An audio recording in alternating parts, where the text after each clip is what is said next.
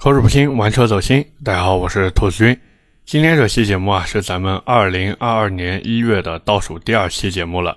所以老规矩呢，各位如果有什么想问的呀，或者想听的呀，一定要在这期节目下方留言。我呢会在一月二十七号的节目里面，也就是这个月的最后一期节目，跟大家好好的聊一聊。那么一月二十七号的节目聊完以后呢？再和大家见面就是大年初一啦，嘿嘿。那么说实话，我其实一直在纠结过年的时候要不要继续更新。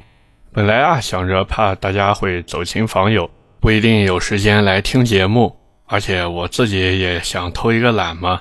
但是我回头又一想，好像不更新的话也太对不起各位了。所以咱们这样，到时候见机行事。如果我时间来得及的话，我就照常更。各位说好不好呀？那么言归正传，进入我们今天的话题。前几天啊，我身边有个朋友准备买车，因为过年前提车价格太不给力了，而且很多车子呀已经没有办法赶在过年前提车了嘛，所以他就准备年后买新车。本来呀，他的首选是比亚迪的秦 PLUS DM-i，因为他觉得这个车子整体产品力还行嘛。又能烧油，又能烧电，还能上绿牌免购置税。哎呀，把它馋的不行。但是由于西安前段时间啊疫情爆发的缘故，比亚迪的这个产能进一步受限啊，所以也没有车。加上他自己手头的预算呢也是比较有限，大概呢就是十万块钱以内落地最好。所以比亚迪秦 PLUS DM-i 呢就只能放弃了嘛。一开始啊，我的想法是让他做个贷款。然后呢，去买秦 PLUS DM-i，因为这台车的产品力确实很强。但是这哥们儿呢，也是有苦难言吧。他跟我说呀，自己和爱人每个月的收入加起来呢，现在啊，到手在一万块钱多一点。那说实话，这个收入在南京确实不算高啊。而且他俩每个月还有房贷要还。他自己粗略的算了一下，自己现在房贷一个月在六千五百块钱左右。然后每个月抽烟大概还要五六百块钱，每个月的水电煤和吃饭，他说就算一千块钱嘛。当然他有时候也会小小的超支一下啊。换句话说呢，就是排除掉这些以后，他每个月能剩下的也就是两三千块钱，有时候呀都剩不了钱。我说那你到底哪来的钱买车呢？大哥，你这一个月剩个两三千对吧？我不说别的，你硬攒这十万块钱，你得攒多久？他说：“其实自己只攒了四万多块钱，然后父母那边啊支援了几万块，所以就想着十万内啊买台车先用着，等以后条件好了再换车。”我就问他了，我说：“那你最近有没有什么看中的？”他说：“我最近看中了这个长安逸动 Plus，而且还去试驾了一下，感觉还可以，想问问我的意见。其实我知道，主要就是因为那车又便宜又好看嘛。”所以这也是为什么今天我准备聊这台车的原因，就是借着这个机会啊，也是来和大家聊一聊这台车。首先啊，我们还是老规矩，从市场情况开始聊起。长安逸动 Plus 的销量呢，最近半年其实都蛮稳定的，但是最近的优惠啊，也确实有所减少。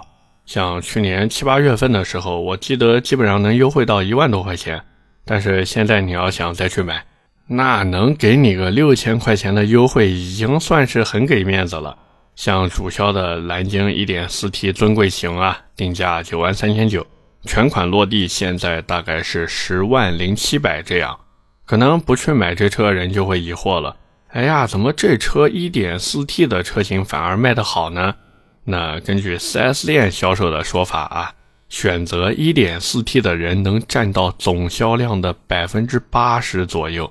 那它的选择原因其实也很简单，就是因为这个配置的性价比能高一些，比如说什么三百六十度全景影像呀，什么感应式后备箱呀，什么无钥匙启动和无钥匙进入呀，而且还有远程启动哦，包括像什么皮质方向盘、LED 自动大灯等等等等，这些东西啊，在日常使用起来的时候呢，就会显得怎么说呢，绰绰有余。但是你说这个不好吗？那肯定是好的呀，对不对？而且除了配置上比较多以外呢，不管是数据啊，还是实际开起来，这个一百六十马力的 1.4T 机头，肯定要比那个一百二十八匹马力的一点六升机头开起来畅快一些嘛。包括我认识的那个长安 4S 店的销售也跟我说，就是之前啊有一些买了一点六自吸的那个车主。跟自己就说：“哎呀，后悔当初没有多加点钱，然后去上那个 1.4T 的。”那么用销售自己的话来讲呢，就是全新的蓝鲸发动机才是长安的精髓。哎，这个东西大家听听就好，对不对？当然啊，在选择 1.4T 版本的时候呢，其实大家都知道，除了现在这个九万多块钱的尊贵型以外呢，其实还有一个比它再贵一万块钱的旗舰版。那么这个旗舰版其实也是有一部分客户会咬牙往上去买的，主要呢是多了十七寸的轮毂，然后轮胎呢从二零五的宽度变成了二一五，那么还多了一套侧气帘，还有什么 L 级自动驾驶辅助呀、全景天窗呀，还有什么主驾驶电动座椅啊、六个扬声器呀，然后还有什么电动折叠后视镜啊之类的，反正就相当于在九万多那个版本上再给你多一点配置嘛。可能有人会觉得说：“哎呀，他们是不是冲着这个 L 级自动驾驶辅助去的？”其实错了，他们其实为的是那一套全景天窗还有侧气帘。当然呀，不管你买的是哪个版本的车型，这台车的保养价格确实很便宜。小保养的周期大概是一年或者一万公里，然后保养的费用呢，大概是在四百块钱这样，就是机油、机滤和工时费嘛。其实基本上说到这里，这台车的市场情况就聊得差不多了。那么关于这台车的外形啊，还有内饰呀，我是一直觉得没有什么太多值得去讲的地方。因为假如你对这车真的有兴趣的话，去一趟 4S 店看一眼就知道了，而且还可以顺道再开一开体验一下嘛。正经的汽车媒体，各位想想，其实都是会建议你去 4S 店试乘试驾的，然后再根据这台车的口碑呀、价格呀。包括还有可能存在的问题点进行一个抉择，像那些上来就跟你说什么，哎呀，这车外形对吧？什么什么设计语言什么什么，然后内饰又是啊，承袭了家族式内饰那个什么巴拉巴拉巴拉的，然后再跟你吹什么这车多么多么多么好，那你觉得是为什么呢？对吧？回到这台车上来说呢，其实现在长安逸动 Plus，我觉得呀，它最让人难受的地方就一个，可能有人会说是不是空间有点小呀？其实不是的。包括也不是这台车的外形或者内饰，也不是说它的配置怎么怎么样，更不是被人吐槽那个虚惊一场的发动机，而是那套新款的七速湿式双离合变速箱。那么在去年的年初那会儿吧，长安这个逸动 Plus 的七速湿式双离合变速箱呢，就开始大规模的爆发渗油和漏油的问题。而且甚至有人以讹传讹，传的说：“哎呀，这车发动机漏油。”但是经过检测以后发现呢，主要的漏油位置啊是出在了变速箱的液压模块插件的那个插口上。这个东西位置在哪儿呢？其实，在发动机舱那个空滤的下方。那时候呢，很多车主出现的情况就是他去做保养呀，或者自己把那个车子抬起来，发现哎，这边怎么有油迹啊？然后就问人家师傅。人家师傅一看，哎，是哦，这好像是变速箱里面渗出来的油。然后就有车主呢把这个事情发到车友群呀，包括还有那些我们说网上的车友论坛之类的。那么好多人一看说，哎呀，我也出现了这个问题，而且有一部分车主的车子漏油漏的特别厉害，甚至直接漏到油底壳那边去了。所以这事儿当时也是闹得沸沸扬扬的。那没碰到这事儿的车主呢，就担惊受怕嘛。碰到这事儿，车主虽然说，哎呀，4S 店也给你修，包括也能走质保，但是他们呢也会担心嘛。假如说这个以后再出现这个问题了怎么办，对吧？尤其是过了质保期以后怎么办？毕竟这个东西它也是属于变速箱的一部分嘛。那修来修去，哪怕说单次的维修价格不算高，可是这说到底并不是我自己应该花的钱呀。那么心里面就会很膈应、很难受嘛。用南京话讲就是抹不直，而且直到现在为止呢，官方其实还是没有对此给出一个正式的回应，并且官方也没有告知车主说，哎呀，你这到底是为什么会漏油？没有说，包括官方也没有说这个变速箱这边渗油和这台车的换挡顿挫有没有什么直接的联系？可能呀，长安现在的心思全都在那个 UNI-V 上面。但是 UNI-V 按目前的情况来看呢，如果我没有看错的话，其实用的也是这套变速箱。那么我现在是不是也有理由怀疑，就是长安 UNI-V 上市以后，有可能也会出现这类问题呢？当然啊，除了这个变速箱以外，还有就是车机用一段时间会出现卡顿，包括有的车子还会内饰异响，甚至有的车主呀还出现了车架生锈的事情，以及刚才我提到的就是换挡顿挫的事情。反正你说这个车有什么大毛病吧？以现在来看，其实也没有，但是就是一些小问题和小细节做的呢，确实不够好。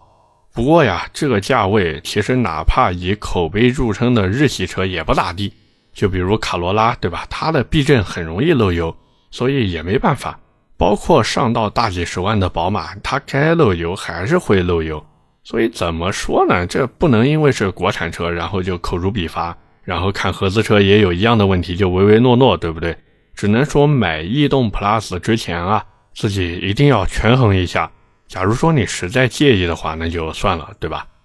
当然呀，我也知道很多人其实买完逸动 Plus 之后呢，尤其是买完那个 1.4T 的版本以后呀，肯定会觉得，哎呀，这原厂的状态少一点味道和感觉，所以也是想着能不能哎小小的这么提升一下、优化一下。那么接下来呢，就到了大家最喜欢的云改车环节。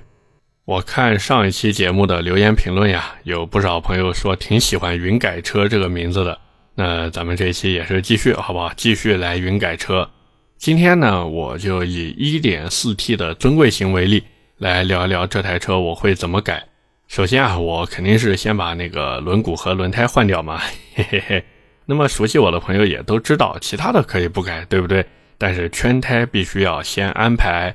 原厂啊，这个 1.4T 尊贵型用的是一套2056016的圈胎，哪怕说到了顶配那个旗舰型用的呢，也就是个2155017的圈胎，这合适吗？这显然不合适嘛。所以我会换成2353519的。当然，你如果觉得说，哎呀，兔子你这玩太极限了，你这太夸张了，哎呀，这个轮胎那么薄，到时候稍微磕一下就鼓包了。没关系，你换成二三五四零十八的也是可以的。其实我更推荐用二三五四零十八的胎，然后呢就配一套十八乘八 J E T 三十五的轮毂，这样啊在日常使用的时候也不至于太操心嘛。而且具体的数据，尤其是那个什么 P C D 啊、C B 啊之类的，其实买的时候人家也会帮你做好参考。反正记住一点，就是尽量齐平，但是千万不要突出叶子板。其次呢，就是避震器，老规矩啊，有钱就换个什么 LT 之类的脚压避震，大概六千五百块钱这样。预算如果不高的呢，就弄个国产的脚压避震，像什么 DWD 之类的也 OK。一套的话，五千块钱以内肯定绰绰有余。像有的地方我见过四千小几就装车了。假如你的预算啊实在不足，那你就直接来一套什么 ID 的短弹簧吧，就那个 EDDY。一套大概一千二百多块钱吧。艾巴赫我不清楚现在有没有做适配的产品，反正如果有的话，你也可以选择艾巴赫的短弹簧，因为艾巴赫的工艺质量呢，确实比 ID 要做的好很多。那么再一个呢，就是刹车，老规矩，TEI 的四活塞套装配上一个三百三十毫米的刹车盘，真的很够用了。那各位买的时候呢，记得跟老板说，就是要活塞面积最小的那一个。主要啊，我是怕逸动 Plus 它这个原厂的刹车泵推不动。其实圈胎、避震和刹车改完以后呀，这车我觉得就已经挺好看的了。当然，如果你还有闲钱呢，完全就可以把车上那些镀铬件啊给它做一个黑化。那这个黑化呢，其实也很简单，就是去那个贴膜店跟老板说：“哎呀，你帮我把这些镀铬件贴一个亮黑的改色膜嘛。”那么你要说，哎呀，我还想换一个车身颜色，对吧？换个什么黄的呀、粉的呀、绿的呀，随你吧，好不好？这跟个人审美有关系。或者你说，哎呀，我想换一套锻造螺丝，其实也是 OK 的。但是注意了，这车的排气是真的别改了，不仅出来的声音不好听，而且你开它出门就会给人一种感觉，对吧？各位懂的嘛。咱们呀，走走颜值路线就好。千万不敢把这车玩成那种什么汽配成风。至于你想说把这车的操控性或者动力提升的非常多，我觉得还是算了吧，对不对？这车的潜力就那么多，它就是一台家用车，咱们就老老实实的把它小小的优化那么一下下，好看才是关键点。那么最后呢，我们也是做一个小小的总结。长安逸动 Plus 呀，它之所以卖得好，我觉得主要是因为外观和内饰设计的确实还行，然后呢，再加上整体比较低的一个价格，所以呢，让很多的年轻人或者说年纪稍微大一点的人都愿意去买单。包括现在的名爵啊、荣威啊、广汽传祺啊这些，他们其实都是在玩年轻化的设计嘛。而且名爵和传祺现在做的车，对不对？各位也都知道嘛。MG6 的筹费版本，还有传祺影豹，对不对？都是那种原厂自带排气声浪的，尤其是传祺的影豹，哎呀，这网上各种段子、各种梗，什么七活塞的卡钳，再配上柏林之声的排气，这叫什么？这叫排面呀！那么回到逸动 Plus 这台车上来看呢，长安现在确实它在很多的小地方做的依然不够好。而且官方现在对于这车的一个态度，我们说也是有一点伤车主的心。那么这些在买车之前看似都是很小的问题，但是在买车之后却很有可能呀成为车主卖车的一个主要原因。OK，那么今天关于逸动 Plus 我们就先聊这么多。各位呢也是不要忘记，就是假如你有什么问题的话，一定要记得在这期节目下方评论区留言。我呢会在下期节目里进行一个回复，因为下期节目就是我们这个月的最后一期了嘛，所以按老规矩呢，也是进行一个留言问答。大家呢，反正有问题的就记得留言吧，好不好？在此呢，也是感谢大家的支持。下面是我们这一期节目的留言互动环节。上一期节目我们聊的是奥迪的 Q3，那么第一条留言来自紫金山小木匠。哎呀，看着 ID 应该是我们南京的朋友啊。他说三缸和干式双离合，你竟然推干式双离合？其实不是我要硬推这个干式双离合，而是宝马的那个三缸呢，确实整体保值率啊，还有维修成本呀，包括后期的养护费用，真的比这个奥迪 Q3 要高一些。没有办法嘛，对不对？而且假如说变速箱它这个出一点什么问题，三年内你可以走质保。那三年后呢？你也可以自己在外面修，甚至我可以说，速腾那个干式双离合修起来什么价，它奥迪 Q3 修起来就什么价格。但是宝马不是这个样子的，宝马它没有再便宜的东西了，所以它很多东西修起来，宝马多少钱它就是多少钱，没有办法嘛。包括宝马那个三缸发动机，我们最常见的就机脚垫磨损，那它这个真的工时费比材料费还要贵呀。所以，哎，真的不是说我硬推干式双离合，而是 BBA 三加这个入门级 SUV 里面呀，奥迪 Q3 真的可以说是后期最省钱的车了。包括，其实我在节目里面，我记得我也说了吧，就是如果你的预算能到位的话，那其实完全可以去看一看那个林肯冒险家嘛，对不对？第二条留言来自 DC 一九九六零一零三。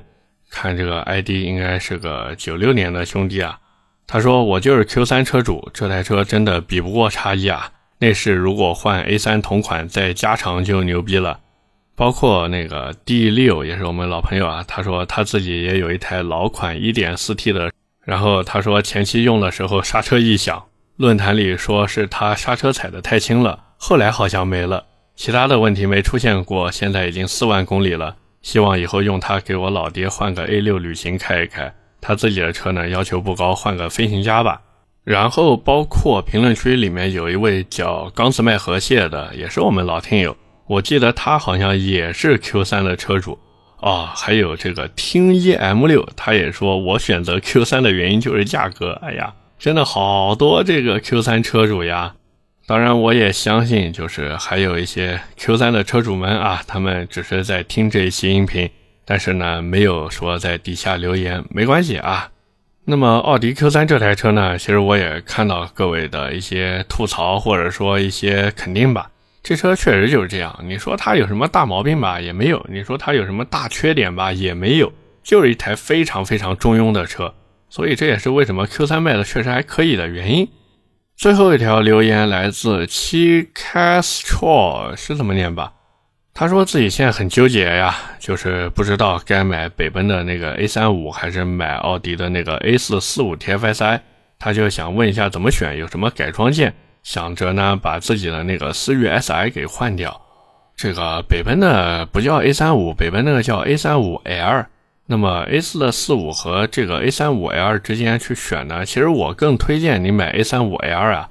因为相比之下呢，A4 的四五 TFSI 确实有点家用，或者说有点买菜了。至少它比 A35L 更买菜。当然，A35L 和那个进口的 A35 相比呢，那 A35L 也有点买菜了。所以该怎么选，你知道了，对不对？至于改装件呢，其实真的非常非常多啊，这个一时半会儿也说不完。反正常见的什么避震轮毂、刹车、进排气、ECU 这些都有。但是我是真的有点想不明白，就是你为什么能舍得把这个思域 Si 给换掉的？